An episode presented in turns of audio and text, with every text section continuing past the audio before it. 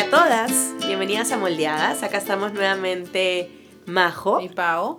Y hoy queremos estudiar con ustedes el capítulo 3 del libro de Daniel. La semana pasada conversamos acerca del capítulo 1 y hoy nos hemos salteado el capítulo 2, pero las animamos a que los lean en casa. Igual Pau les va a hacer un breve resumen, muy breve, eh, para fines prácticos de poder entender lo que va a pasar en el capítulo 3. El capítulo 3 pensamos hacerlo todo en un solo podcast, pero nos dimos cuenta que toca dos temas importantes que queremos analizar por separado para poder profundizar. Entonces lo que vamos a hacer es que hoy solamente vamos a conversar hasta el capítulo hasta el versículo 7 del capítulo 3 y en el siguiente podcast haremos el resto del capítulo 3. Buenísimo. Entonces, eh, para contextualizarlos rapidísimo, en el capítulo 2, porque es importante que sepan qué sucede en el capítulo 2, el rey Nabucodonosor tiene un sueño y pide una interpretación de ese sueño y en ningún, ningún sabio del reino finalmente lo podía interpretar. Pero Dios le da el poder a Daniel para finalmente hacerlo, interpretarlo. Y básicamente lo que nos cuenta es que hay una estatua que tiene cuatro partes. Y cada una va a simbolizar un reino. Finalmente, Daniel termina diciéndole a nuestro querido Nabucodonosor que va a perder el reino. De Babilonia. De Babilonia, ¿no? Ya habíamos hablado de que Nabucodonosor era un rey muy particular y tenía mucho poder y mucho ego. Y final, pero no le dice Daniel cuándo, ni cómo. Ni, a manos de quién tampoco. Ni, a manos de quién, ni cómo va a perder el reino, exactamente. Y luego eh, ya termina este capítulo 2 y entramos al capítulo 3. Pero del 2 al 3 hay 16 años que pasan. 16 años sin que Nabucodonosor sepa qué más va a pasar con su reino tan solo ¿tú que te imaginas ese hombre recontra ególatra que todo giraba en torno a él 16 años de tortura de ese sueño porque no es que a él le contaron oye Nabucodonosor te va a pasar esto no él tuvo un sueño. Y ese sueño o sea a él le llegó el mensaje lo que pasa es que necesitaba interpretación. Claro. Entonces es como para que después Nabucodonosor no digan, ay, no, no creo en eso, no. El tipo tuvo un sueño, el mensaje fue directamente hacia él. Y eso ahí lo tiene que arcar conmigo 16 años. 16 años. La cosa es que llegamos al versículo 1 del capítulo 3. Y el versículo 1 del capítulo 3 de Daniel dice, empieza así, el rey Nabucodonosor hizo una estatua de oro, cuya altura era de 72 codos. Esos son 90 pies aproximadamente. Pero yo quiero que ustedes piensen en algo. Este tipo, Nabucodonosor, es, tiene que haber estado enfermo con la idea de que en cualquier momento alguien le va a quitar el trono. Claro. Ustedes imaginan, o sea, 16 años dándole vuelta a que en cualquier momento mi reino va a caer. Porque piensen que en esa época los reinos no eran estables, es decir, en cualquier momento alguien eh, se... ¿Cómo se llama? Se... Venía y podía te, quitarle el, trono, el reino finalmente, ¿no? Como usurpar. Había, una insurrección, esa es la palabra que estaba buscando. Había una insurrección al reino y mataban al rey y le quitaban el poder. Entonces, él, yo me imagino que él luchando consigo mismo, llegó a la conclusión de, ok, esta estatua que yo soñé, que digamos la cabeza era de oro, que representaba Babilonia, ¿no? Que después sabemos que representaba Babilonia, él decía armarse una estatua para sí mismo. Que en el fondo lo que él estaba buscando es, ya esta estatua, esta estatua que yo tuve no ha sucedido, entonces yo voy a hacer una estatua para mí. Y lo que él busca es que todos lo adoren a él. De esa manera él se asegura que no haya nadie que se subleve a su poderío. Era una forma de tener control absoluto, hasta de lo más como insignificante quizás de tener una estatua, era la forma de tener el control de todas las personas. Y además, en el capítulo 3 dice de que aquella persona que no se postre y adore a la estatua que Nabucodonosor había hecho, sería echado inmediatamente en un horno de fuego ardiente.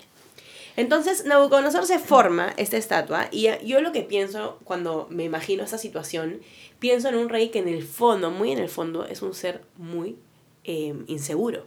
Porque está buscando maneras de poder controlar a la gente para que nadie se le ocurra llevar a cabo lo que este sueño se supone que... Eh, yo creo que en cierta forma él creía que él podía controlar lo que iba a suceder, que eso era imposible, ¿no? Porque era, al final había sido Dios quien le da el mensaje a través de Daniel. Pero era su forma de tener control. Pero era su forma de tener control. ¿Y te acuerdas, más en el, versículo 3, cuando menciona a quienes finalmente llama primero antes de expandir la norma o, la, o, la, o la ley de que adoren a este estado. El versículo, el versículo 3 dice, entonces se reunieron, bueno, dice no, el versículo dice, Nabucodonosor mandó a reunir a los sátrapas, prefectos, gobernadores, consejeros, tesoreros, jueces, magistrados y todos los gobernantes de provincia para que vieran la dedicación. Ya imagínense, o sea, he hecho una estatua para que todos me adoren. O sea, y esa estatua para que todos me adoren, ahora quiero que vengan las cabezas de todo el reino. No viene cualquiera, no estoy invitando al pueblo común y corriente. Estoy invitando a las cabezas de todo mi reino para que todos vean cómo adoran esta imagen de mí. Entonces, en el fondo, lo que él quería era asegurarse que todos estaban sometidos a él por miedo. Porque en el fondo era miedo, ¿no? O sea, tú estás buscando que todos adoren, porque si tú no me adoras, yo te mato. Miedo a perder algo, a perder el control, miedo a perder autoridad, miedo a... Entonces yo estuve analizando mucho este, este tema y era, finalmente, él estaba asegurándose, eh, sometiendo a los demás por miedo a una insurrección. Pero por el miedo a, esa insurrección, él se hace una imagen, que es esta, esta estatua, y obliga a todos a adorarlo. Entonces yo me pregunto, me preguntaba, ¿no? ¿Qué imagen, por mi propia inseguridad, me creo de mí misma tanto para que otros adoren, me adoren y para que yo también me adore. O sea, yo creo que antes de seguir avanzando en cómo se desenvuelve esta historia, que finalmente es súper dramático y muy poderosa, el testimonio de los amigos de Daniel, que lo vamos a ver en el siguiente podcast, paremos acá un ratito, Pago, y miremos. Sí, Nabucodonosor puede haber sido terrible, todo lo que tú quieras. Pero yo tengo algo de Nabucodonosor en mí. Y yo no lo voy a negar. No voy a vender nada que no sea cierto. De mi inseguridad, yo creo una imagen para los demás. Para que otros adoren esa imagen de Majo. Claro, no, no voy a someter, ¿no? Pero en el fondo estoy creando esta imagen para que los demás adoren esa parte de mí que en el fondo está tapando mis inseguridades, pero también para que yo misma me adore a mí misma. Y nos creemos esa mentira. Y nos creemos esa mentira. Entonces, yo lo que quiero es que compartamos un poco, Pau, de cuáles son las formas de egocentrismo que nosotros podemos ver. Porque a veces hay egocentrismo como... Em, ¿Cuál es la palabra? Como escondido, como infiltrado en nuestra vida y un, un, poco bañado de ciertas características que las vamos a conversar ahora, que finalmente hacen que yo me siga adorando. De repente no al nivel de Nabucodonosor, que voy a hacer que otros se posen delante mío, pero sigo yo siendo la fuente de mi propia adoración. Yo creo que hay como un egocentrismo eh, ya tácito, que es cuando, por ejemplo, ¿no? Eh, lo que acabamos de leer, el versículo que leíste, ¿no? Cuando llama a todos estos grandes principados, a todos estos grandes gobernantes, a todos los, a la gente de poder, ellos tenían un poder, ahí estaban también lo, este, eh, los, amigos, de Daniel, ¿no? Había, tenían una autoridad tácita, ellos eran la autoridad en ese momento. Y a veces sucede que, que nos creemos, o finalmente que estás entre los principales de algo entre los principales, no sé, emprendedores, entre los principales que, o entre los que están este, teniendo un buen negocio, o no sé, ¿qué otro ejemplo? O sea, yo creo principales de cualquier cosa, ¿no? Y de hecho, yo quiero, yo quiero leerte una parte del estudio de Beth Pago, que, que, habla mucho de este tema y que me, me habló a mí personalmente, se los quiero leer. Dice, nuestra sociedad está obsesionada por las listas. Parece que hay lista de los 10 principales de todo lo que existe bajo el sol. Sentimos que nuestra sociedad nos ha asignado un orden de importancia. ¿Nos afecta acaso la presión continua por aparecer en alguna de esas listas? Y si no logramos entrar en, y si no logramos entrar en una, buscamos entrar en otra, y una vez que aparecemos en una lista, inmediatamente nos obsesionamos con llegar al, al número uno. Cada esfuerzo por ascender al número uno es un ladrillo más en la torre de Babel. eso me dolió. El entrenador babilónico continuamente nos alienta, vamos, hazte un nombre, hazte un nombre por ti mismo. ¿Recuerdas cómo la serpiente tentó a Eva con la fruta prohibida? Básicamente le preguntó, ¿por qué vas a orar a Dios si tú misma puedes ser una diosa, Eva? Eso está en Génesis 3.5. Podemos estar seguros de que Satanás escribió toda la doctrina babilónica. Si no consigue que lo adoren directamente a él, convencerá a las personas de que se adoren a sí mismas. cualquier cosa con tal de insultar al gran yo soy. Eva, haz lo que quieras, tú eres y no hay nadie más. Y, y eso es, esa es la realidad en la que vivimos, o sea, este mundo, y yo pienso mucho en las redes sociales, y de hecho lo conversamos hace un rato, yo pienso mucho en las influencers y todas estas personas que quieren hacer su nombre y que las sigan y ser vistas. Y estamos creando una imagen falsa como Nabucodonosor, una imagen falsa que al final su realidad le iba a pegar tarde o temprano, le iba a perder el reino. Sí, Pero él se hizo esta imagen para, para tapar su propia inseguridad, su propio miedo. Y ellos tenían, o sea, cuando habla en esta última línea, ¿no? Eva, haz lo que quieras, tú eres y no hay nadie más. Esa es la última línea que a mí me llamó mucho la atención. porque, porque las mujeres, principalmente, nos creemos una idea de que nosotros somos las superpoderosas.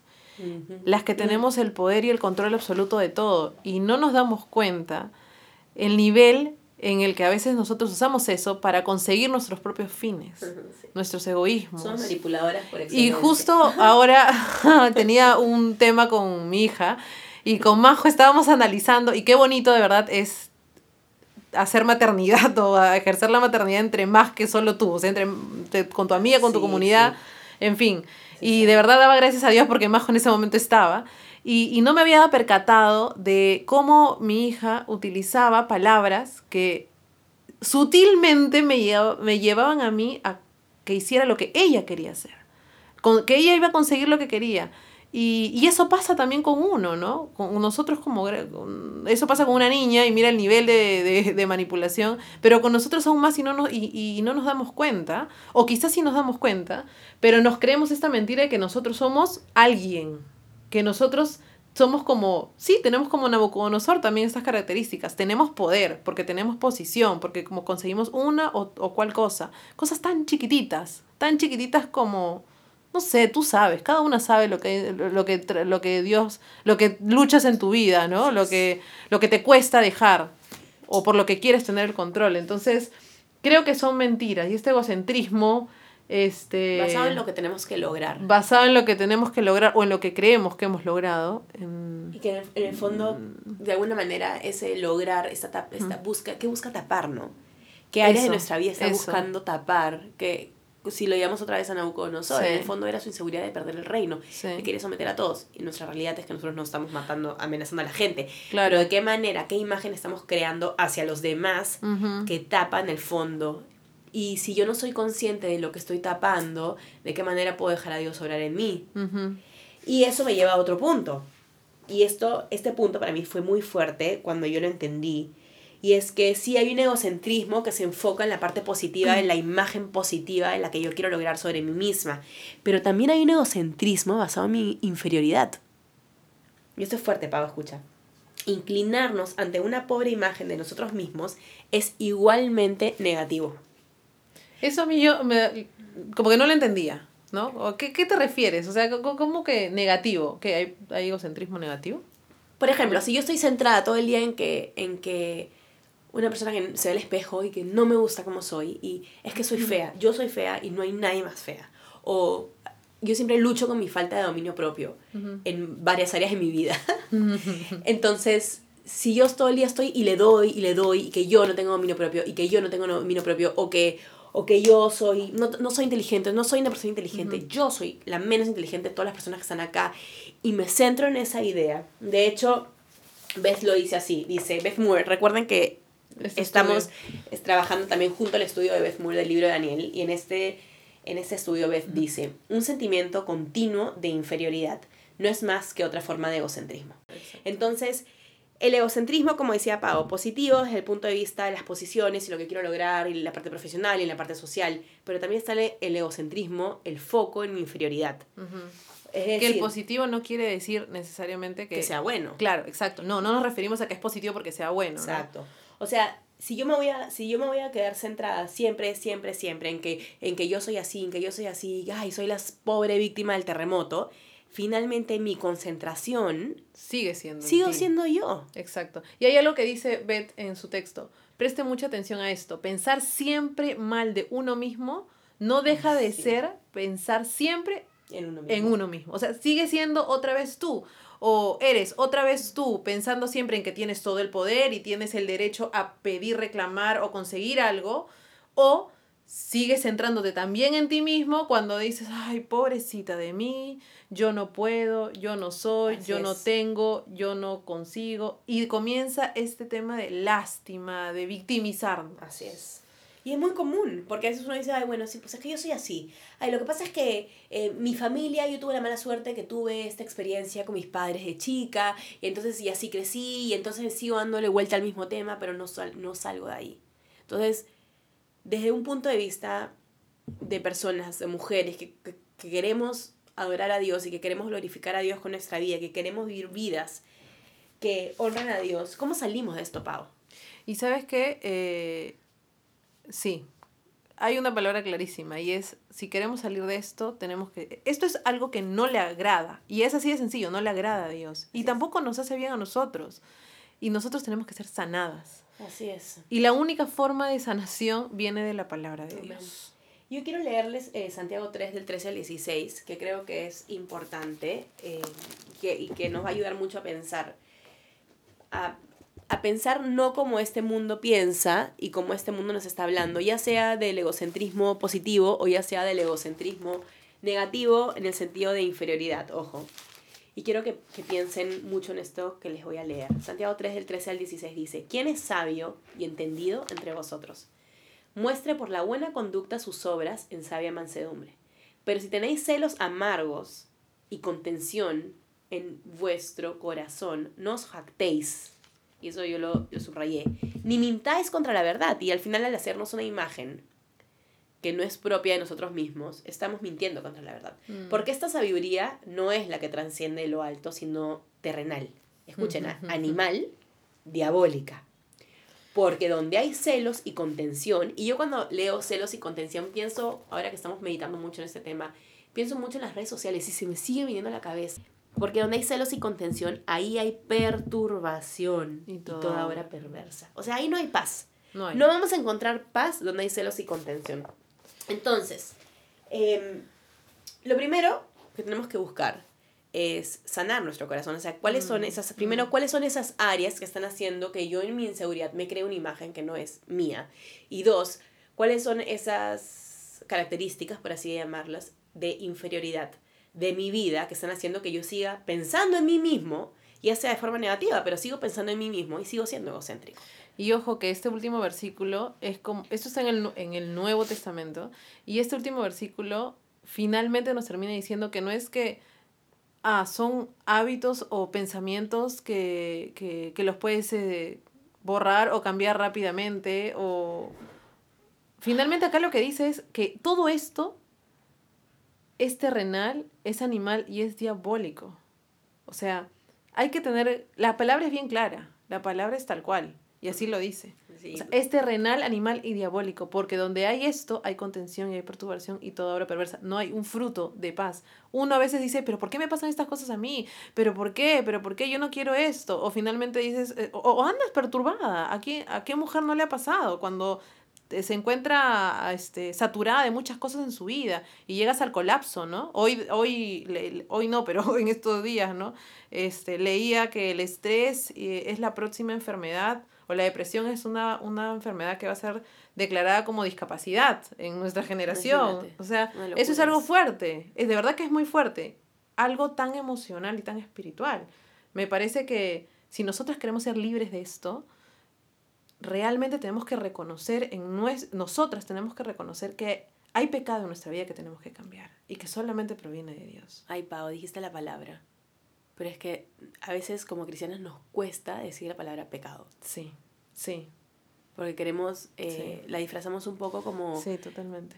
¿No? La disfrazamos un poco. Pero necesitamos decir las cosas como son delante del Señor mm, también. Mm, mm. Porque finalmente estoy adorándome a mí misma, de manera negativa o de manera positiva. Estoy adorándome a mí misma, me estoy victimizando y soy, estoy siendo la víctima del terremoto. Y al mm. final estoy quitando a Dios del centro de mi adoración porque mis pensamientos están girando todos alrededor de mí.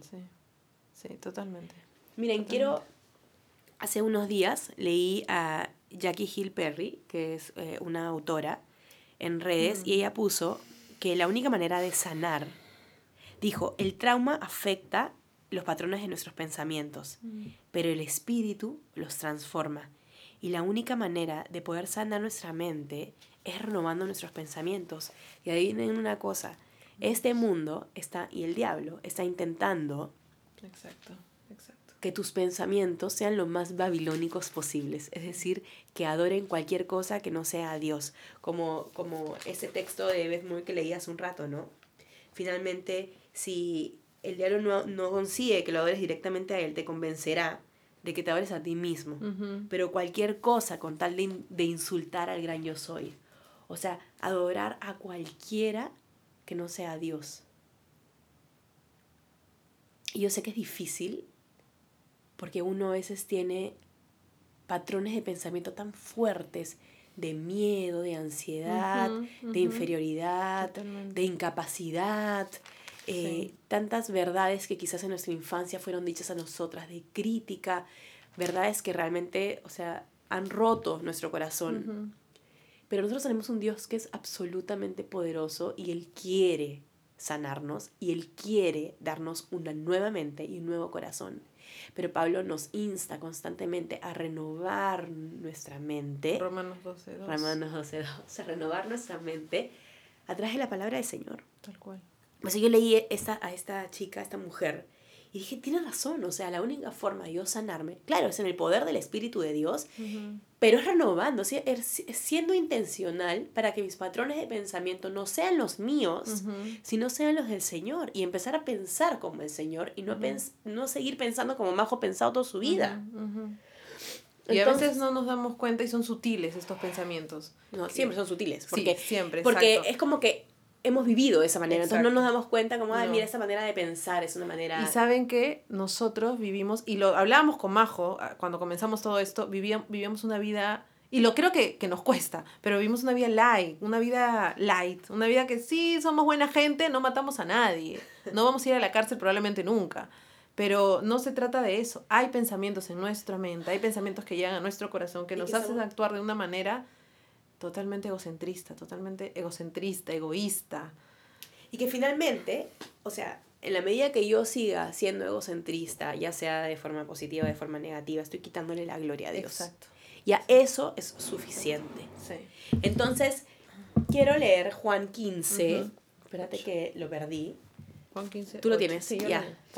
En esto es glorificado mi Padre, en que llevéis mucho fruto y seáis así mis discípulos no me elegisteis vosotros a mí, sino que yo os elegí a vosotros, Dios nos eligió a nosotros, y os he puesto para que vayáis y llevéis fruto, y vuestro fruto permanezca, para que todo lo que pidierais al Padre en mi nombre, Él os lo dé. Fruto. Cómo me encanta, Pau. Fruto, fruto. Porque no hemos sido creados para ser adorados, no hemos sido creados para adorarnos a nosotros mismos. Y yo te digo una cosa, la adoración a uno misma es como que te vuelve loca, porque nunca te satisface, porque siempre quieres más, y porque te lleva a contienda, te lleva a tener celos de otras personas, y a como comparar. sí, a compararte. Y, y como leíamos hace un rato Santiago, eso, eso es del mundo, eso es terrenal, y es el mismo diablo el que se aprovecha de esas situaciones para poder, y para quitarnos la paz, ¿no? Como decía Santiago, para perturbarnos.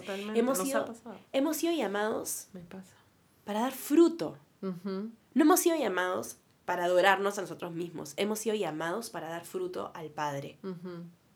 Y en la medida que nosotros glorifiquemos al Padre, y lo que hablamos en el capítulo, en nuestro podcast, el primer podcast, que Piper siempre dice, en la medida que tú glorifiques a Dios, Dios se glorifica en ti y entonces tú encuentras tu plenitud. Y hoy día en la mañana leíamos, y el, el capítulo 5, versículo 6 dice, buscad al Señor y viviréis. Es que es simple. O sea, al final el llamado del Señor es simple. Nuestra búsqueda, nuestra atención tiene que estar en Él.